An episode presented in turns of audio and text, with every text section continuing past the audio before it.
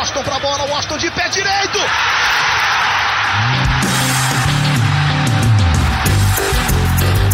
Está entrando no ar o podcast. Sabe de quem? Do Flusão, do tricolor das Laranjeiras. É o GE Fluminense.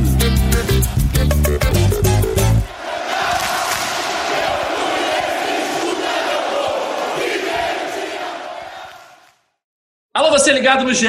Globo e também no GE Fluminense, um podcast pensado e idealizado para o torcedor tricolor.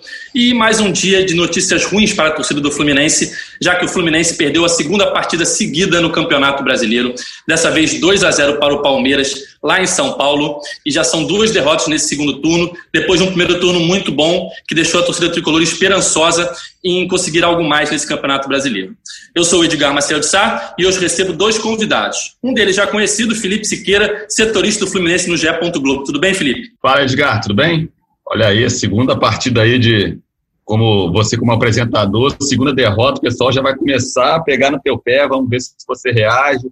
Como eu falei no outro podcast lá, confira no teu retrospecto aí como setorista do Fluminense, campeão 2010, 2012, mas o pessoal pode começar a pegar no teu pé. Também é uma menção honrosa aí que ao Thiago Lima Noel, que trocou de fim de semana comigo, pegou esses dois últimos também, duas derrotas, mas no próximo fim de semana eu volto, estou de plantão, então eu acho aí que as notícias vão ser melhores para o Fluminense.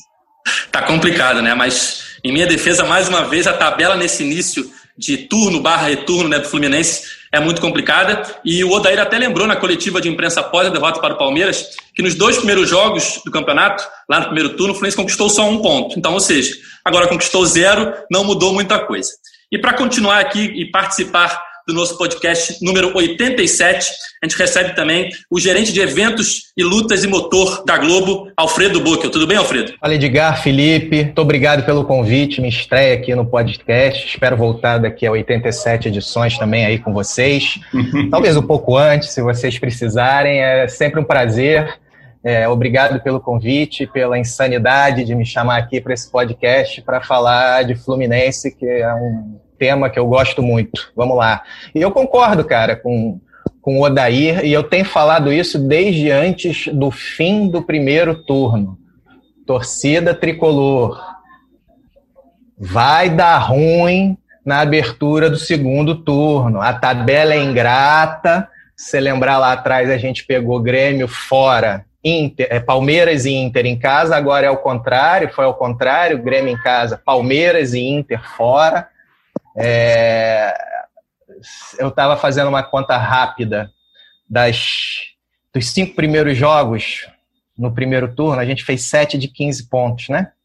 Foi uma, uma derrota para o Grêmio, um empate com o Palmeiras, uma vitória com o Inter, 4 pontos. Uma derrota para o Bragantino, depois uma vitória contra o Vasco, 7 pontos.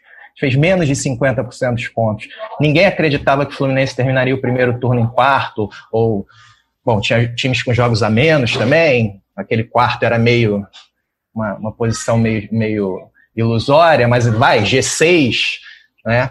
A arrancada ou a esperança que a torcida tricolor tem que ter é na segunda metade do turno. Né? Não vai ser agora. A gente sabe que a tabela é ingrata. Então vamos somar os pontos que a gente conseguir, né? que o Fluminense conseguir, para ir adiante depois no, no, no segundo turno. E quem sabe uma vaga para pré ou para Libertadores para 2021. É, o Fluminense, o começo de tabela do Fluminense, né, tanto no turno quanto no retorno, né, é, é muito ingrato mesmo, é, é, difícil, são jogos muito difíceis. O Fluminense também não começou bem o primeiro turno e teve uma evolução durante o campeonato e fez um, acabou fazendo um bom primeiro turno. Já era esperado que poderia haver uma essa uma irregularidade ali, um, uma, uma queda justamente nesse começo do segundo turno pela tabela, e é o que está ocorrendo, né? Duas derrotas seguidas, o jogo contra o Inter é muito difícil, mas é, o que eu achava é que depois daquela boa campanha no primeiro turno, se o Fluminense fosse muito bem nesse início de segundo turno contra esses três adversários, aí seria um divisor de águas que poderia a torcida do Fluminense até pensar em coisas maiores, título, tal que, como a gente falou em podcasts anteriores, era muito improvável mas não era impossível, mas era muito, muito difícil para o Fluminense, com esse elenco, com esse time, é, brigar por essas coisas. E eu acho que essas duas derrotas contra times, Grêmio e Palmeiras, que estavam divididos aí entre outras competições e também muito desfalcados, mostra que a briga do Fluminense ali não, não vai ser ali tão lá em cima na tabela pelas primeiras posições, é, é tentar pegar uma vaga direta ali no Libertadores em quarto, ou tentar pegar pelo menos uma pré-Libertadores ali, G5, G6, é, torcer assim, se acabar ficando em sétimo, oitavo, pegar essa última vaga, mas eu acho que o Fluminense viveria instabilidade, acho que pode melhorar aí para o decorrer do campeonato, se recuperar, não acho que vai cair muito ali de oitavo, já tem um, um gap bastante grande ali do, do oitavo para o nono, são sete pontos, acho que a briga do Fluminense fica entre os oito primeiros, mas também não, não fica tão lá em cima, não. Acho que a torcida do Fluminense tem que se apegar a essa realidade aí e torcer para o melhor cenário possível. É, eu concordo totalmente com o que o Siqueira falou. É, é, ilusão achar que o Fluminense vai brigar lá por G4, brigar por algo a mais do que isso. É, muita ilusão. Para mim, o Fluminense vai terminar ali entre os quinto e o décimo colocado, se for bem no segundo turno. Uma boa campanha, na minha opinião, é terminar entre o quinto e o décimo pelo elenco que o Fluminense tem. E quem sabe uma vaga na Libertadores graças a essas vagas que vão abrindo durante a competição, com o campeão da Libertadores ser brasileiro, com o campeão da Copa do Brasil estar tá ali bem colocado. Isso seria o auge para o Fluminense. Para mim, ainda é difícil, mesmo conseguir uma vaga na Libertadores que não seja direta, é difícil. E o foco tem que ser fugir do rebaixamento. Não pode achar que fez 32 pontos, que ah, agora estamos livre, é tranquilo e pensar em algo mais. Não. Tem primeiro conquistar os pontos necessários para depois pensar em sonhar com algo mais a gente sabe que o elenco do Fluminense ainda é, é muito abaixo do que a posição na tabela que hoje ele ocupa. Hoje já não está mais em quarto lugar, como terminou o primeiro turno, depois dessas duas derrotas. O Fluminense já aparece na oitava posição. Vai ter um jogo muito complicado no final de semana que vem, novamente contra o Internacional. Mais um time lá que está em cima na tabela, que vem de uma fase complicada. Mas o foco ainda, na minha opinião, é pés no chão conseguir os pontos necessários contra o rebaixamento e aí sim tentar pensar em algo mais.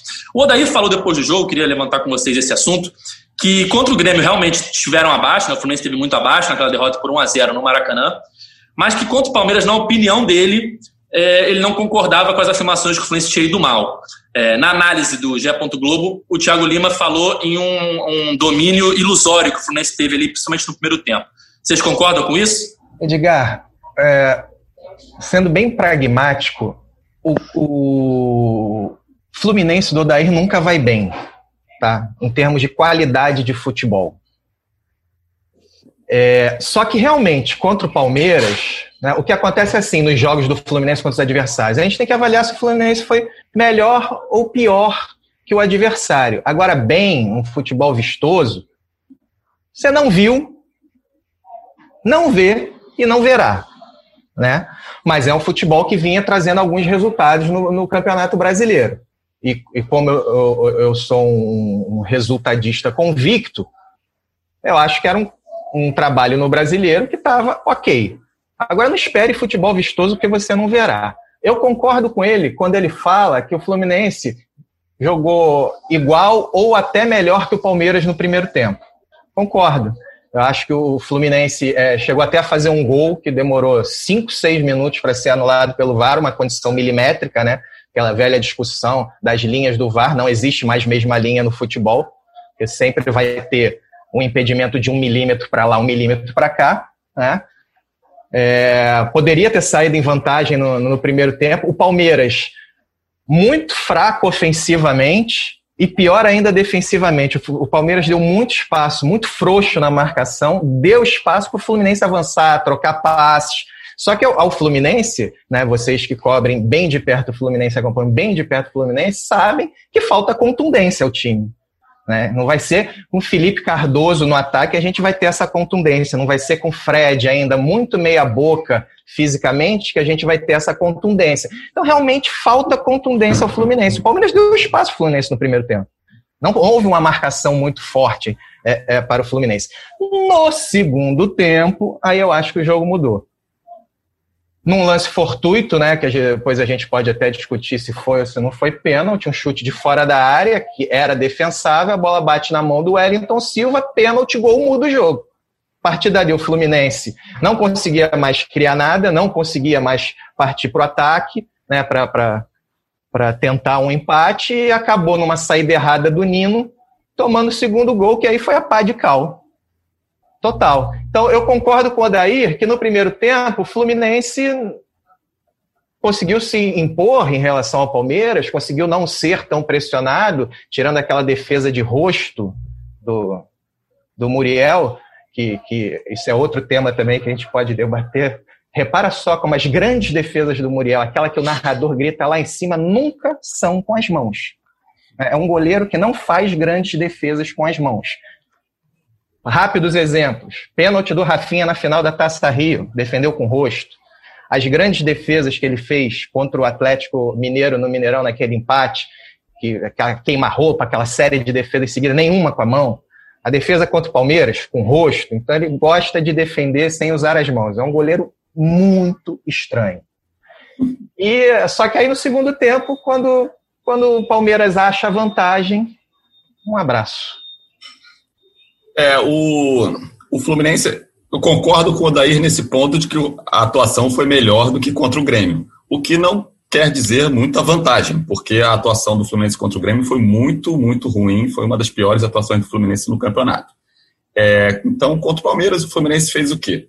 Primeiro tempo, é, o Palmeiras muito recuado, marcando bem atrás, deu espaço para o Fluminense trocar passes, é, tentar uma imposição. Só que essa imposição que o Fluminense teve, como até o, Noel falou lá na, na, na crônica, né, foi uma, um domínio ilusório ali, foi um termo interessante que ele usou. Porque o Fluminense construía, mas não conseguia é, concretizar as jogadas, não conseguia é, finalizar as jogadas. Faltava essa contundência aí que, que o Alfredo é, justamente citou. Poderia ter aberto placar por detalhes, por milímetros ali naquele impedimento ali muito é, difícil de, de, de, de, mar, de ver a olho nu ali.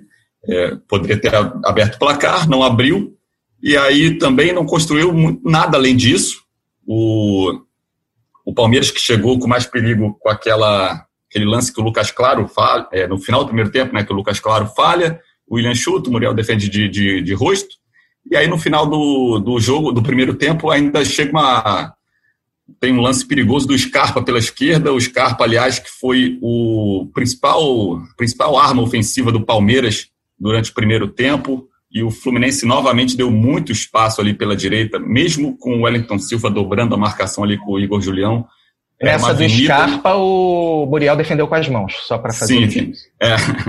E, e, e, o Fluminense, mesmo com essa, dobra, é, essa marcação dobrada ali pela direita, deu muito espaço pelo, para o Palmeiras. O Scarpa é, subiu bastante, deu, levou muito perigo para o Fluminense no primeiro tempo, principalmente. Aí vem o segundo tempo, o Palmeiras é, muda um pouco a postura, o pênalti é marcado logo no início do jogo, depois a gente pode entrar nessa questão do se foi pênalti, não foi e tal, e demora, sei lá, quatro minutos para bater e aí gol, logo no início. E o Palmeiras continua, é, sobe um pouco mais a marcação, continua pressionando um pouco mais do Fluminense. O Fluminense se enrola todo para sair depois que o Palmeiras sobe um pouco. O Palmeiras, a partir do momento que o Palmeiras dificulta um pouco a vida do Fluminense, o Fluminense se enrola todo, começa a errar a saída de bola, começa a, a não conseguir passar ali da intermediária, aí o, aí o Palmeiras é, chega logo ao segundo gol, e aí muda, é, o Fluminense fica tentando buscar é, diminuir o placar, praticamente não consegue. Tem aquele cruzamento do Felipe Cardoso para o Nenê, e só isso. É, não, o Fluminense não conseguiu construir muita coisa. Construir não, não conseguiu é, transformar essa, essa construção em perigos de gol. Então, é, acho que deixou a desejar esse ponto. É algo que precisa ser trabalhado, precisa ser melhorado para o Fluminense conseguir enfrentar é, adversários mais fortes. Era um Palmeiras muito desfalcado, mas mesmo assim, Palmeiras com uma escalação razoavelmente forte, que fazia é, frente ao time do Fluminense. Só para dizer que o seu relato, Felipe, é, caracteriza aquele no, no, papo de butiquinho o famoso time arame liso, né? Toca, toca, toca, toca e falta poder de fogo. Qual é o grande poder de fogo que o Fluminense tem hoje?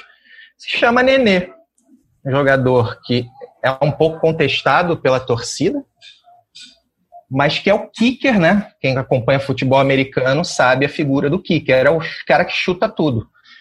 É o cara que bate a falta na área, é o cara que bate a falta direto, é o cara que chuta de fora da área, é o, é o cara que bate pênalti, e, e nesse aspecto eu acho importantíssimo, porque é muito importante para um time que sempre para buscar uma vitória vai ser no limite, dificilmente o Fluminense vai golear alguém.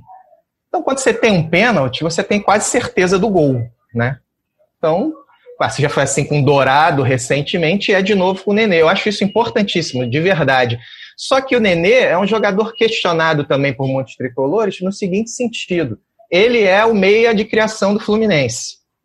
Só que ele erra 789 mil passes e perde bolas nessa mesma proporção por jogo. Então, o jogo do Fluminense não flui nesse sentido de você ter um, ter um meia que faça o time jogar quem escala o nenê no cartola deve ficar desesperado, né? Que é menos 0,10, menos 0,10, menos 0,10, menos 0,10 o tempo inteiro. De tanto passe que ele erra, de tanta bola que ele perde. Mas aí ele vai lá, bate um pênalti e ganha 8 pontos. Né? Se botar de capitão, são 16. Então, é, tem, tem essa coisa também. O Nenê tem essa importância do, do kicker, do chutador, do cruzador de faltas, do, da falta direta do pênalti, mas com a bola em jogo para fazer o time andar, ele não consegue muito, não. É, e o Fluminense acaba dependendo também muito de bolas paradas, é, tanto que o Lucas Claro tem bastante gol, quase fez outro, os outros zagueiros também já fizeram gols. Quando o Fluminense não consegue construir, acaba conseguindo chegar aos gols é, muitas vezes com bolas paradas, com, com, cruzamentos na área. E isso aí, assim. eu acho um mérito do Odair, tá? Porque a gente, de maneira geral, é, tenta é, sempre ver o lado ruim, né? As críticas ao time do Odair, que não joga bonito, que é arame liso, né? Mas é, o Fluminense tem muitas jogadas de bola parada que é uma arma que o Odair viu que esse time pode ter pelas características do time. Você tem o Fred, que é um bom cabeceador, você tem o Lucas Claro, que é um exímio cabeceador, você tem o Nenê, que é um ótimo cobrador de faltas. Então, é, é, passa por aí também um pouco né, do, do lado bom do Odair na, na no, no, treinamento desse time. A vitória contra o Santos saiu muito de bola parada, né? Foram dois gols de cabeça e um outro numa sequência de escanteio. É, vários gols recentes do Fluminense saíram com o Lucas Claro, Digão, Nino jogadas de bola parada. O próprio gol anulado contra o Palmeiras sai de uma jogada de bola parada e abre um dos temas que eu ia levantar agora, que são as polêmicas da partida. Né? Vocês já falaram um pouquinho desse gol, que ali foi milímetros. A gente tem que acreditar na linha do VAR e, acreditar que o gol realmente estava impedido. Confesso que num primeiro momento, quando eu vi o lance, eu achei que estava bem impedido se uma das duas jogadas fosse a do Hudson de cabeça ou a do Lucas Claro na sequência. E a demora me mostrou que realmente era muito pequena a diferença e a gente viu na linha que a, a, a, transmissão mostrou que era milimétrica a distância do Lucas Claro para o zagueiro do Palmeiras. Mas eu queria saber de vocês do pênalti. Vocês acham que foi pênalti? Já adianta a minha opinião, eu acho que foi. Olha, eu também acho que foi. Muitos tricolores disseram que foi um absurdo aquela marcação, que só não bateria na mão se você amputasse o braço do Wellington. Mas aí eu convido o tricolor a fazer o raciocínio contrário. Se o, Wellington tivesse chutando aquela bola, qualquer outro jogador do Fluminense, e batesse na mão do jogador do Palmeiras, como bateu, com o braço um pouco levantado, mesmo que mais junto ao corpo, ok, mas um pouco levantado, ele não estava com o braço baixo colado junto ao corpo, o braço dele levanta. O torcedor tricolor ia dizer não, não foi pênalti, segue o jogo, ou ia querer a marcação do pênalti? Eu tenho certeza que ia querer a marcação do pênalti. Então, assim, eu achei, eu achei, assim, intenção, óbvio que não tem intenção e nem a regra fala mais em intenção. A regra fala em várias coisas, braço acima da linha do ombro, braço aberto, enfim, só a central do apito para dizer tudo que a regra fala, até porque a regra costuma mudar também com, com muita rapidez. Mas assim, eu concordo com a marcação do pênalti. Eu acho que aí vale sempre você se colocar no lugar do outro. E se fosse a seu favor, você ia falar não, não foi pênalti? Duvido que um tricolor falasse que não foi pênalti. Concordo 100% com o Alfredo. É... O braço do Wellington Silva estava muito próximo do corpo, mas ele estava. É, a bola foi estava em direção ao gol e ele estava um pouquinho descolado o suficiente para interromper essa trajetória da bola. É, e esse exercício que, que ele falou é perfeito. O torcedor é muito passional e acaba enxergando sempre é, com o foco do, do, seu clube. Só mudar, não precisa nem ser assim ah, um lance independente, um jogo de, de outros times, você analisar se é não ou pênalti. Só fazer o inverso. Se fosse a favor do Fluminense, você pediria pênalti? Eu acho que a maioria pediria pênalti. Então, eu acho que, que também, também foi nessa linha, eu acho que foi, foi marcado corretamente. Quanto ao lance do, do impedimento, o sistema deu ali que, por milímetros, estava impedido, mas é, realmente eu acho que essa, esse formato do VAR atual ainda não é ideal, ainda não é perfeito.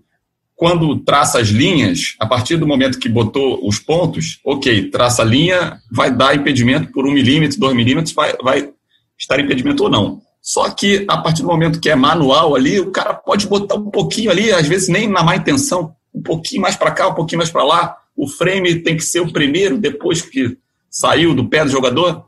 E, e, o frame às vezes, é, às vezes, cara, frame são quadros por segundo. Às vezes o quadro sai um pouco antes do pé, às vezes o quadro sai um pouco depois do pé. Então, cara, pô, só pelo frame ser um pouco antes ou depois, não não, nem, nem do de ter saído não do pé, mas assim, porque são frames por segundo, às vezes nem é porque o cara roubou ali no frame, não. Porque o frame acabou captando um pouco depois, pode decidir um impedimento por causa desse, desse formato atual. Então, eu acho que a tecnologia ainda tem que evoluir nesse ponto de, de ser mais precisa, talvez numa captação de câmera com mais frames por segundo, que aí capte o momento preciso que a bola toca ou sai do pé do jogador é, uma qualidade maior para pegar exatamente o ponto que é, do pé, do ombro do, do, jogador. Eu acho que a, a qualidade atual de, de imagem, de, de captação, permite erros. Não estou falando nem má intenção, permite erros ainda.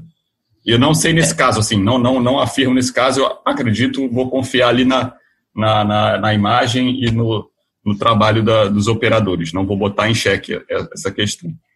É, eu vi muito o torcedor do Fluminense revoltado nas redes sociais, e até amigos meus também, é, com a marcação desse pênalti, falando que foi um absurdo é, o juiz ter marcado o pênalti pela forma que a bola bateu na mão do Wellington Silva, por onde estava o braço dele e tal. Eu acho que o principal problema ainda é o critério, né? A gente lembra aquele pênalti não marcado para o Fluminense contra o Bahia, no Maracanã, a bola bate claramente na mão do Juninho, sendo uma bola que foi cabeceada, se eu não me engano, pelo Nino e ia na direção do Hudson na pequena área, ou seja, era uma bola que, se não batesse na mão, ia ter uma continuidade perigosa a favor do Fluminense. O erro é a falta de critério. É, porque nesse lance do Wellington Silva, para mim, é pênalti claro por quê? Quando você fala assim, ah, a mão estava colada ao corpo, você tem que fazer o seguinte exercício: chutou a bola, bateu na mão colada ao corpo. Se a mão não tivesse ali, ia bater aonde? Ah, ia bater na costela, ia bater na coxa, beleza. A mão estava colada ao corpo. No caso do Wellington Silva, se ela não bate na mão dele, ela seguiria. Porque por mais que ela tivesse junto ao corpo, ela estava um pouco aberta. Então, bate na palma da mão dele, né? Enfim, se a bola, se a mão dele não tivesse ali, a bola seguiria na direção do gol do Muriel. E para mim, por isso é que deveria ter sido marcado o pênalti, como foi marcado o pênalti. É... Aí a gente volta na questão do gol anulado, se milímetro, se os milímetros fossem a favor do Fluminense, mudaria o jogo, o Fluminense sairia na frente, 1 a 0 Primeiro tempo, Palmeiras não foi tão bem, o Fluminense teve ali aquele domínio, como o Thiago Lima falou no GE. Globo, de certa forma ilusório, mas sairia na frente é, se aquele gol fosse validado. Vocês acham que o Odaí demorou a mexer? Você acha que ele só mexeu é, depois que já estava 1 ou 2 a 0 para Palmeiras? É, o Fluminense por mais que não tenha ido muito bem, foi um pouco melhor no primeiro tempo. Você acha que faltou aquela mudança ali no intervalo para mudar já e fazer o Fluminense ir para cima do Palmeiras, o que não aconteceu no segundo tempo? Só, só para concluir no lance do pênalti rapidinho, é, a gente também tem que analisar os lances independentemente, assim, tipo, independentes, um do outro, assim. Não dá para falar, ah, mas deu pênalti no Ayrton Silva, mas não deu no Hudson. No Hudson, no, contra o Fluminense Bahia. Contra o Fluminense Bahia, o árbitro errou era para ter dado aquele pênalti. Não deu aquele pênalti. Ah, então não vai dar os outros? Um erro não, não justifica o outro. É, um erro é, não justifica o outro, tô... mas a torcida fica revoltada porque sim, ah, não deram aquele. Aquele tô, deveria ter tô, sido dado. Assim como o do Wellington deveria ter sido dado também. Não estou nem discordando de você. Aquele era para ter sido dado e esse era para ter sido dado. É, realmente tem uma falta de critério e tem erros passados que não justificam erros futuros. aquele, aquele caso foi, foi um erro claro, eu acho, no caso. O Alfredo aí, se quiser, pode entrar nessa questão das substituições aí, se, se achou que demorou. É, antes das substituições, já que você puxou esse assunto, do, do, é, é questão, a questão de critério mesmo, sabe? A regra do jogo é muito subjetiva, né? E quem acha que o VAR veio para acabar com as dúvidas do jogo, ou quem achava isso, está vendo que não é nada disso. Né? Nem o impedimento, que é uma coisa tá ou não tá, o VAR consegue é, deixar o torcedor tranquilo, ah, pronto, aí, ó, tá impedido, ou não tá impedido, porque tem a questão do frame, né? Quando o Felipe fala em frame, são quadros, né? Da, da imagem, quadros parados da imagem. Enfim, sobre substituições do Odair, cara, esse é um tema, né? Pelo menos, pelo menos Edgar, você já começou nas substituições, você nem questionou a escalação. Né? Porque escalação e substituição é um tema. Aproveitando, aproveitando a deixa, vamos falar a escalação. O Fluminense foi a campo com Muriel, Igor Julião, Nino, Lucas Claro e Danilo Barcelos, Dodi, Hudson e Michel Araújo, Wellington Silva, Nenê e Felipe Cardoso. Sempre lembrando que o Fred se machucou no aquecimento. Né? O Fred seria titular no lugar do Felipe Cardoso e se machucou no aquecimento. Pegando essa escalação, você acha, Alfredo, que o Odair demorou a mexer é, no time? Poderia já ter botado o Luiz Henrique no intervalo, o Luca no intervalo, já que. Ou até botado o Luca de titular no lugar do Felipe Cardoso. Eu até estendo a pergunta para o Felipe: por que, que o Luca joga tão pouco? Foi um dos o único reforço agora recente do Fluminense nessa janela. É, veio ali como um pedido do Odair, enfim, foi aprovada é, a, a, contratação e ele não joga, joga pouquíssimo. O que está acontecendo? Ah, Felipe, vai você primeiro, que a torcida tricolor toda quer saber essa resposta aí. É, hoje em dia é cada vez mais difícil, né? A gente, antes da, da pandemia, a gente já não tinha tanto acesso ao, aos treinos, a gente via uma parte, o aquecimento e tal, mas o trabalho mais tático a gente já não conseguia, só por apuração e tal. Agora a gente vê zero, a gente não sequer vai ao CT por causa da pandemia, é cada vez mais difícil, mas assim, é, acho que a questão tática, assim, o, o Felipe Cardoso tem características, apesar de ser tecnicamente muito inferior ao Fred, tem características um pouco mais semelhantes ao Fred, de, de pivô, de presença de área, um pouco mais alto. O Luca é, tem uma característica mais diferente, é, é, um cara que sai um pouco mais da área, é um cara mais baixo, é, até um pouco mais parecido com o Evanilson, que é que dava certo. Então é difícil explicar assim porque ele prefere o Felipe Cardoso, assim, é, é, não sei se tempo está tendo para trabalhar agora, o Fluminense está com semanas cheias, é complicado é, entender, assim, acho que é questão de preferência mesmo, estilo do, do Odair, ele até falou que ele queria manter essa questão de, de pivô, de referência na área ali, então foi a escolha dele, é, foi essa. Sobre a questão de escalação, é, eu já discordo da escalação ali. Eu acho que o Luiz Henrique tem que entrar nesse time, o Fluminense tem que ter essa opção é, de velocidade. Foi o Wellington Silva, ele acho que ele preferiu justamente para o Wellington Silva tentar ajudar mais na, na, na parte defensiva ali com, com, o Julião, mas eu acho que o Luiz Henrique tem que entrar nesse time e eu acho que o Julião é, não devia ter começado, ele não foi bem contra o Grêmio, não está mostrando é, que pode ser titular do Fluminense e novamente foi mal contra, contra o Palmeiras. No gol ali, realmente é uma. O Fluminense perde uma bola ali é, de bobeira ali no, no segundo gol, mas é, o Julião estava lá na frente, né? Aparece direito na imagem. O Nino sai para tentar cobrir, aí fica um buraco na defesa. Tem uma finalização, o, o Muriel defende e no, depois a, a jogada volta ali para o lado direito da defesa do Fluminense e o, o Rafael Veiga recebe na frente é, da área para finalizar e fazer o segundo. Então, eu acho que já tinha esse problema na escalação. O Fluminense entrou com Dodge, com 4-1-4-1, na verdade, o Dodge de primeiro volante, Hudson e Michel Araújo mais à frente, o Nenê por um lado e o Wellington Silva para o outro. O Nenê pelo lado esquerdo, o Wellington Silva pelo direito, o Felipe Cardoso lá no ataque. E aí continua aí, Alfredo. O que, que você achou da escalação aí e das substituições? Cara, Felipe, você tocou num, um ponto muito chave para as dores e agruras do, do torcedor tricolor. Preferências do Odair. Posso recapitular aqui um pouquinho? o Mário foi muito rápido na contratação do Odair quando terminou a temporada passada. Aí eu falei, olha, interessante, vai trazer, trouxe logo um técnico, um técnico ficou dois anos no Internacional, disputou quartas de final de Libertadores, né? Até perguntei para alguns amigos colorados, né? Eu sou casado com uma gaúcha, então tenho contato com alguns colorados. Todos referendaram o trabalho do, do Odair, os três que eu perguntei, todos referendaram. Falei, bacana, chegou a diretoria agiu rápido, trouxe o cara, o cara vai ajudar a montar o elenco. Aí veio a montagem do elenco.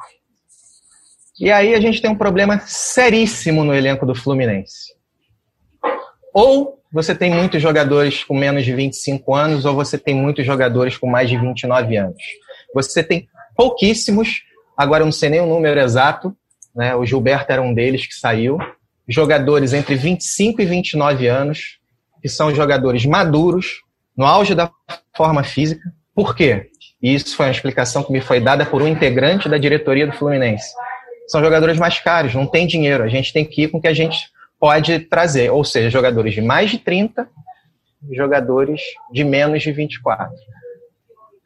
E isso traz um problema sério de montagem de elenco. Então o Fluminense trouxe apostas, tipo Michel Araújo e Fernando Pacheco. Né? Me lembro que a torcida tricolor, lá atrás, nos jogos do Pacheco na seleção peruana, né, que teve no início do ano, é, foi o que? Sul-americano? Sub qualquer coisa? Isso, Sul-americano sub-20. Isso, ele estava é. lá, todo mundo vê, nossa, corre muito, nossa, que, que trator, né? Que, que força, corre muito. E como corre mesmo? Mas, poxa vida, gente, só corre.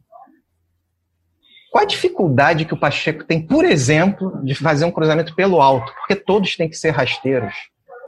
Consigo entender isso. Michel demorou horrores, horrores para fazer um brilharé que a torcida do Fluminense fala: Poxa, o Michel Araújo sabe jogar bola.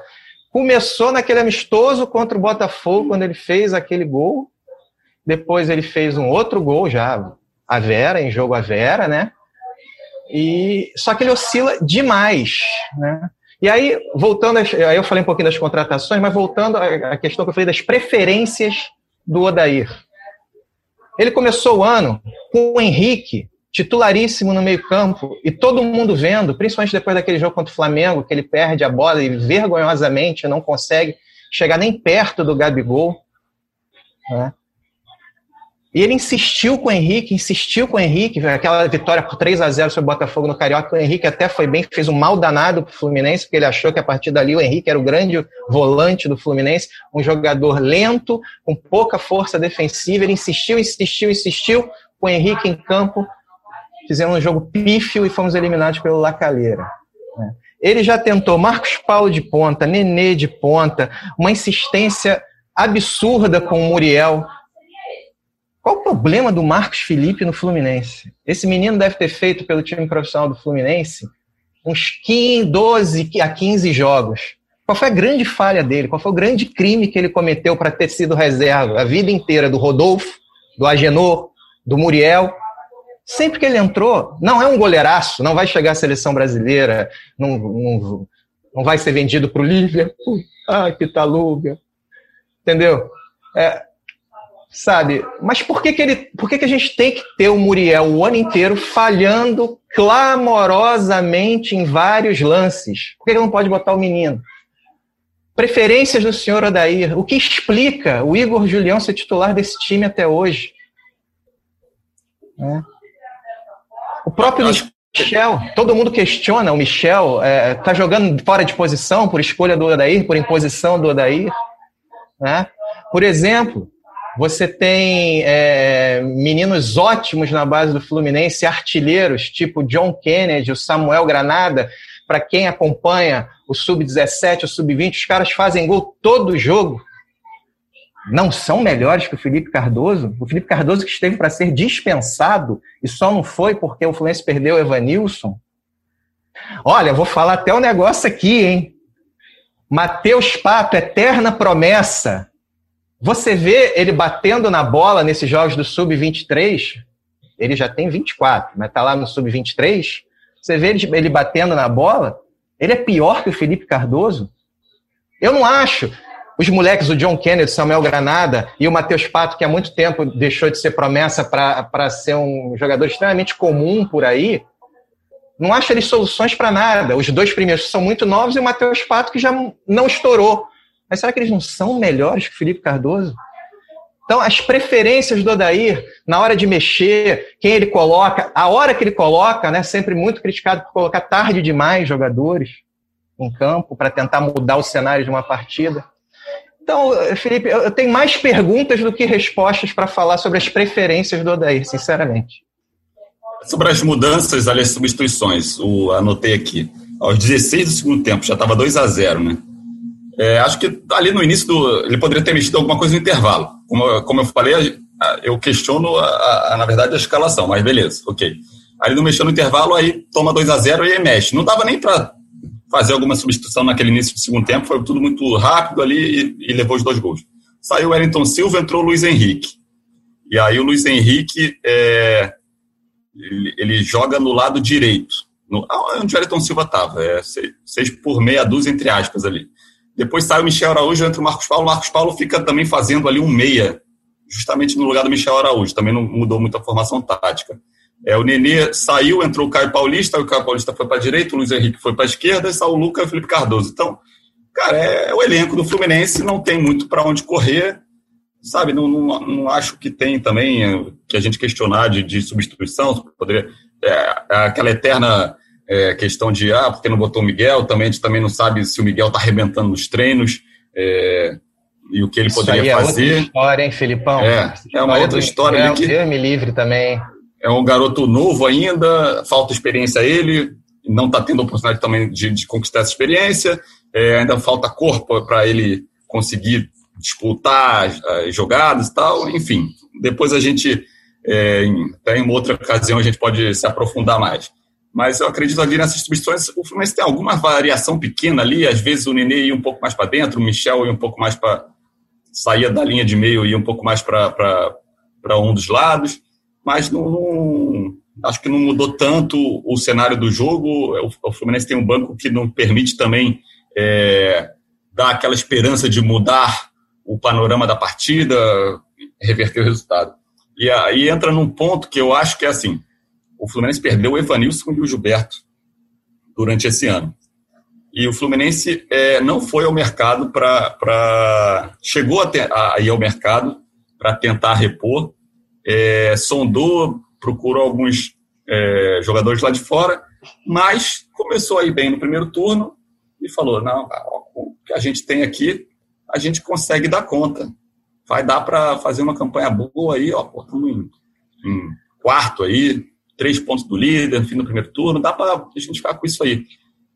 Sinceramente, não dá. O, as perdas do Evanilson e do Gilberto não foram é, repostas e o Fluminense é, caiu de nível com, com, a saída desses dois jogadores e não vai repor, porque a janela lá de fora já fechou, a janela aqui para inscrever, no, dar as inscrições é, dos jogadores no brasileiro fecha agora dia 20. O Fluminense vai ficar com isso aí até o final do ano e o Fluminense vai sentir muita dificuldade na lateral direita. O Igor Julião, como eu já falei, é, não está é, mostrando que tem condições de ser titular do Fluminense. O Calegari entrou em alguns jogos, foi bem, em outros jogos não foi tão bem.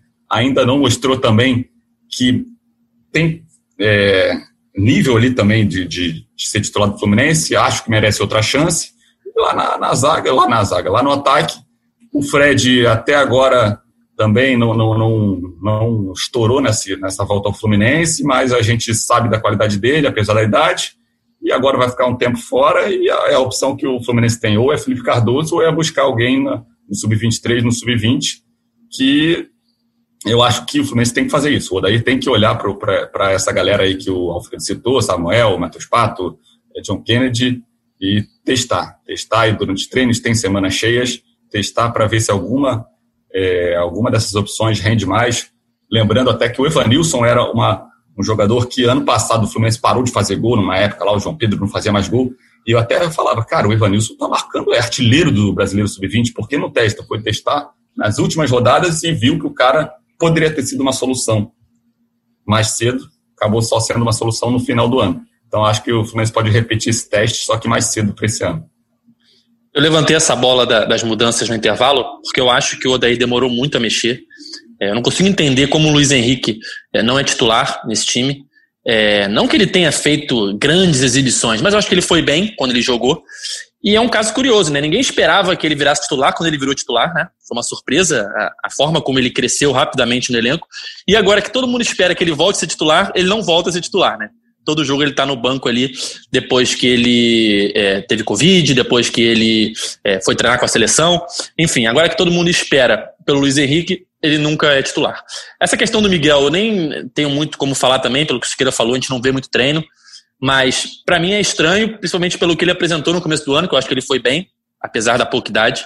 E sempre que eu ouço falar do Miguel lá de pessoas é, ligadas ao Fluminense, é que ele tá treinando bem e ele nunca ter chance, ou ter pouquíssimas chances, ou entrar sempre faltando um minuto, quando entra, que é muito raro, é, eu acho que é, deixa a desejar, principalmente num elenco é, com opções ruins, né? E a gente vê, é, quando a gente falava do Luca, deve ser é, complicado para o Luca olhar ali e ver que ele é a quarta, quinta opção, com todo mundo que entra na frente dele e ele não entra, né? O cara deve estar deprimido já. Porque ele vê tanta gente entrar ali e não resolver, e ele é a quarta, quinta opção no elenco que é considerado assim é, irregular, né, fraco, é, deve ser complicado para o cara, por mais que ele tenha chegado há pouco tempo e, e talvez não esteja no melhor de sua forma física, mas é um jogador que já mostrou mais do que muitos ali no futebol brasileiro, né?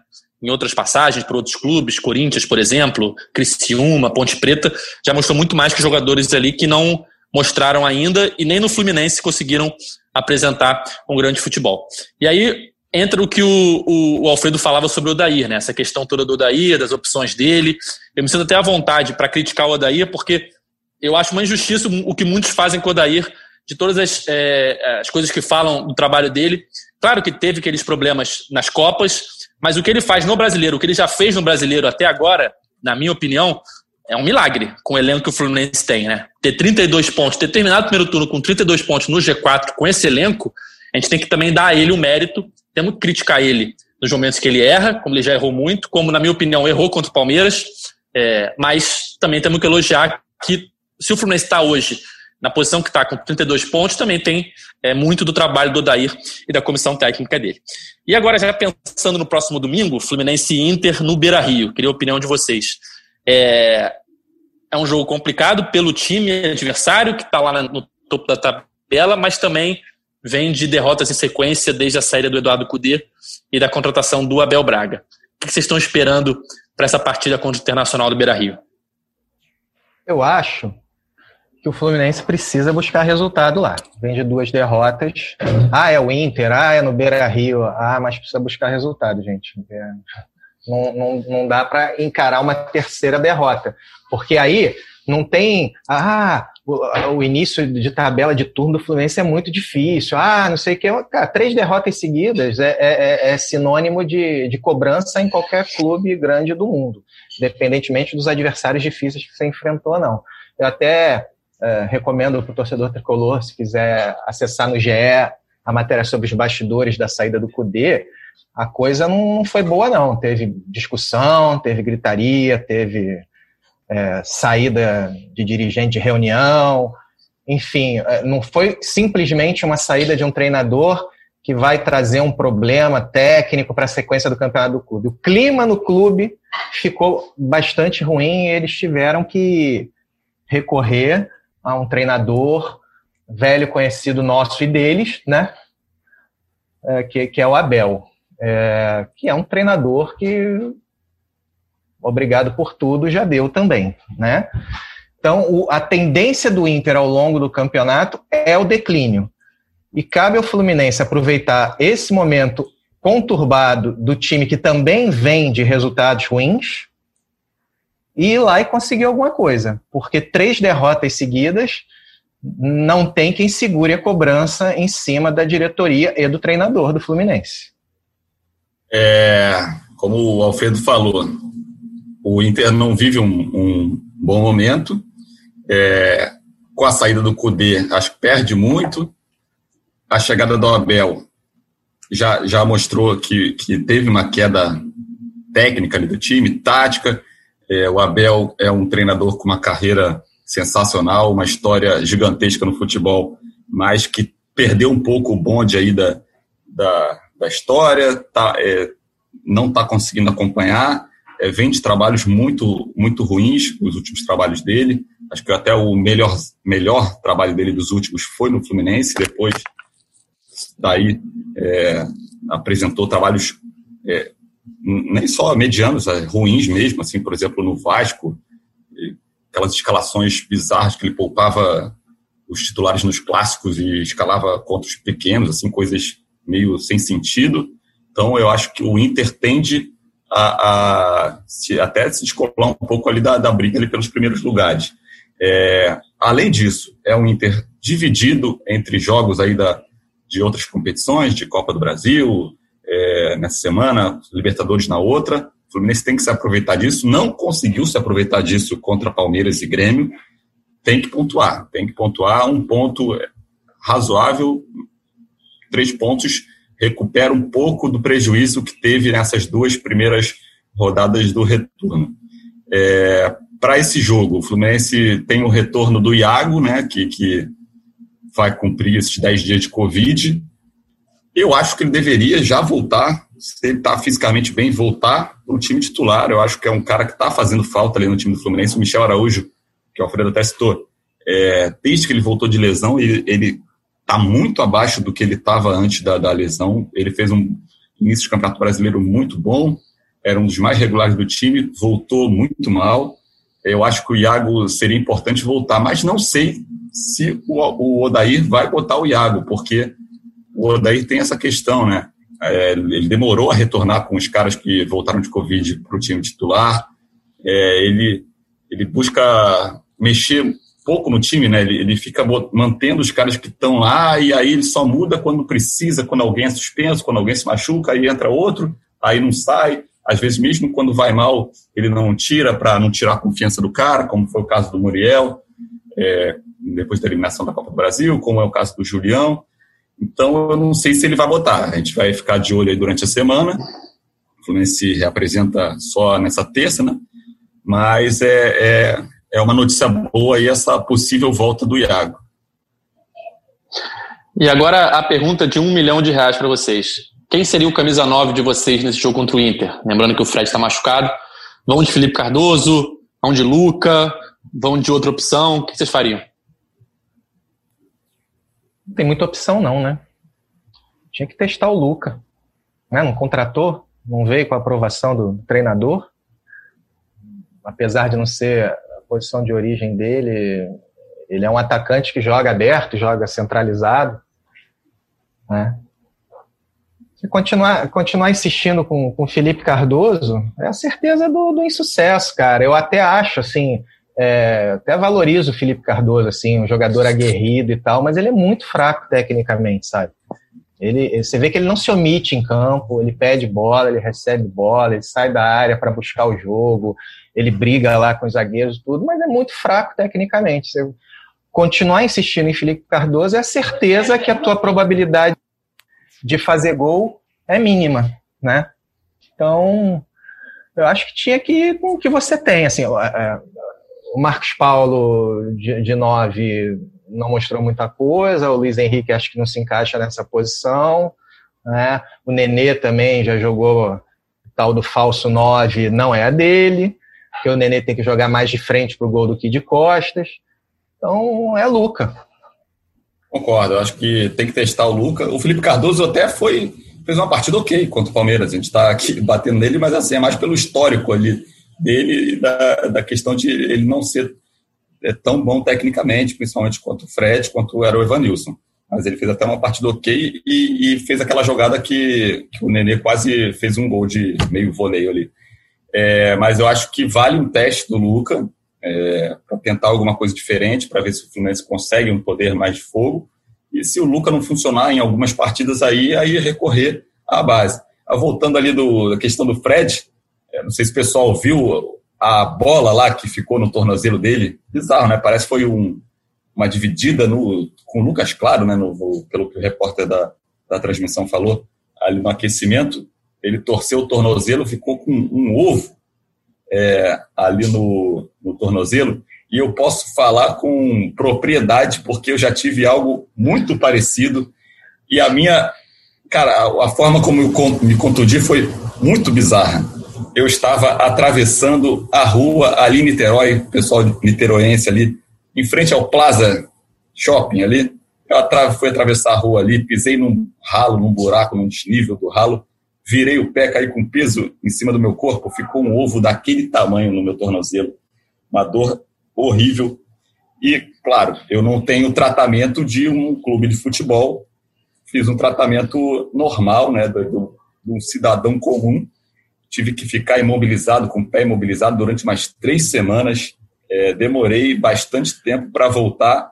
O Fred não vai demorar esse tempo todo, vai ter um tratamento intensivo, mas aquilo ali não é simples não de, de voltar. Ele vai, vai ficar um tempinho aí de molho com esse relato do nosso craque Felipe Siqueira. Contundido atravessando a rua. Ah, atravessando a rua. Craque, craque, se machucou em qualquer lugar. A gente conta derrotas é... também. Vamos chegando ao fim da edição 87 do podcast é Fluminense. Lembrando que agora, como o Flu joga apenas nos fins de semana, pelo menos até o fim da temporada, né, ali por volta de fevereiro, é, teremos edições toda segunda-feira e, de vez em quando, uma edição especial durante a semana mas segunda-feira é certeza, nas principais plataformas de áudio aí de podcast, você pode procurar lá pelo GE Flu e vai encontrar uma edição nova é, analisando os últimos é, últimas notícias e últimos resultados do Fluminense. Aproveito para me despedir do Felipe Siqueira. Valeu, Felipe. Grande abraço, até a próxima. Ó, de novo, falei no último podcast. Vamos ver se na próxima edição aí a gente volta comentando uma vitória, hein? Tá difícil, hein? O retrospecto. tá complicado. E também do Alfredo Bockel, gerente de eventos, luta e motor do Grupo Globo. E antes de me despedir, eu peço para Alfredo contar uma história para a torcida tricolor. Alfredo, para quem não sabe, é colado ali no Galvão Bueno, é parceiro do Galvão. E queria que você contasse para a gente os bastidores daquela narração do Galvão no Fluminense 3, Palmeiras 2, jogo do tetracampeonato brasileiro do Fluminense em 2002. Alfredo. Pois é, Edgar. É, eu, eu conheço o Galvão há 20 anos, eu comecei minha carreira profissional com ele. Os mais antigos devem lembrar que em agosto de 2000 foi criado o site oficial do Galvão Bueno, né, dentro da Globo.com. O site não existe mais, mas eu conheci ele ali em 2000 e a gente manteve muito muito contato ao longo desses anos todos, porque eu cobri muito Stock Car, onde o Kaká corria, é, fui assessor do Kaká, do Popó, os filhos dele que corriam na Stock Car. E depois eu virei editor executivo das transmissões de Fórmula 1 Stock Car na Globo, continuei contato com o Galvão e sigo até hoje, que eu continuo trabalhando com, com Fórmula 1 no Grupo Globo e o Galvão sempre muito presente. Então a gente sempre teve muito contato, né? E ele, ele sempre soube que, que eu era tricolor, inclusive eu e Kaká a gente ia muito a jogo, né? juntos e tal. É, e antes daquele jogo contra o Palmeiras, né, vale lembrar que ali por 2012 o Galvão já não era um narrador de campeonato brasileiro. Era difícil ele narrar, muito difícil ele narrar um jogo de campeonato brasileiro. E ele narrou o Fla-Flu do Centenário, 1 a 0 gol de Fred, e narrou esse jogo contra o Palmeiras. Foram os dois jogos que ele narrou naquele brasileiro, os dois jogos do Fluminense, os dois jogos com vitória do Fluminense. Só que antes desse jogo ele me ligou e perguntou: Ô, moleque, você acha que o Fluminense vai ser campeão? Me escalaram para narrar esse jogo. Falei, olha, Galvão, hum, campeão vai ser, mas nesse jogo contra o Palmeiras, eu não estou acreditando muito, que depende da gente vencer o Palmeiras, que vai vir mordido, porque precisa brigar contra o rebaixamento, vai depender do resultado de Vasco Atlético Mineiro também, dessa combinação, talvez não saia nesse jogo. Mas, se sair, esperamos que você narre e grite em alto e bom som, é tetra.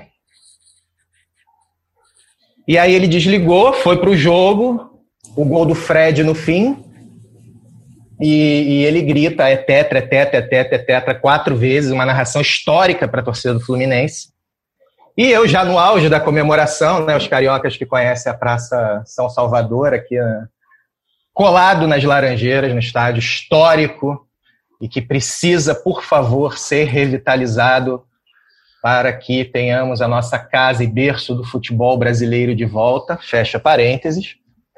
É, ele me liga, Eu estava até com um amigo nosso que vocês conhecem bem, a torcida tricolor conheceu recentemente também, o Marcelinho Pires, que foi comentarista da Flu TV até muito recentemente.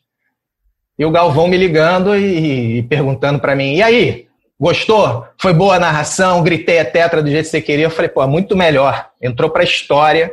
Não existe, faz oito anos isso, não existe um tricolor que pelo menos uma vez por ano não dê play no, nas plataformas de vídeo e, e reveja esse momento histórico. Ele foi muito feliz ainda, além de gritar o Etetra quatro vezes, ele, ele, ele faz uma ode ali ao Fred, né? O dono do jogo, o dono da bola, o dono do campeonato. Foi um, uma apoteose tricolor aquele título de 2012, um campeonato justíssimo, vencido com, com antecipação, o melhor time do campeonato, com sobras. E aí, essa historinha aí, Edgar, queria agradecer demais a, o convite pela primeira vez aqui faço minhas as palavras do Felipe também, que eu seja convidado para uma vitória, um pós-vitória, um, um podcast pós-vitória, porque sabe como é que funciona na cabeça do tricolor o trabalho do Odair? Perdeu, não presta, ganhou, tá excelente. Porque futebol, futebol mesmo a gente não vai ver. Então a gente depende do resultado. Valeu, galera. Valeu, Alfredo. Valeu, Felipe. Chegando ao fim, podcast 87 do GE Fluminense. Valeu, galera. Até a próxima. Abraço.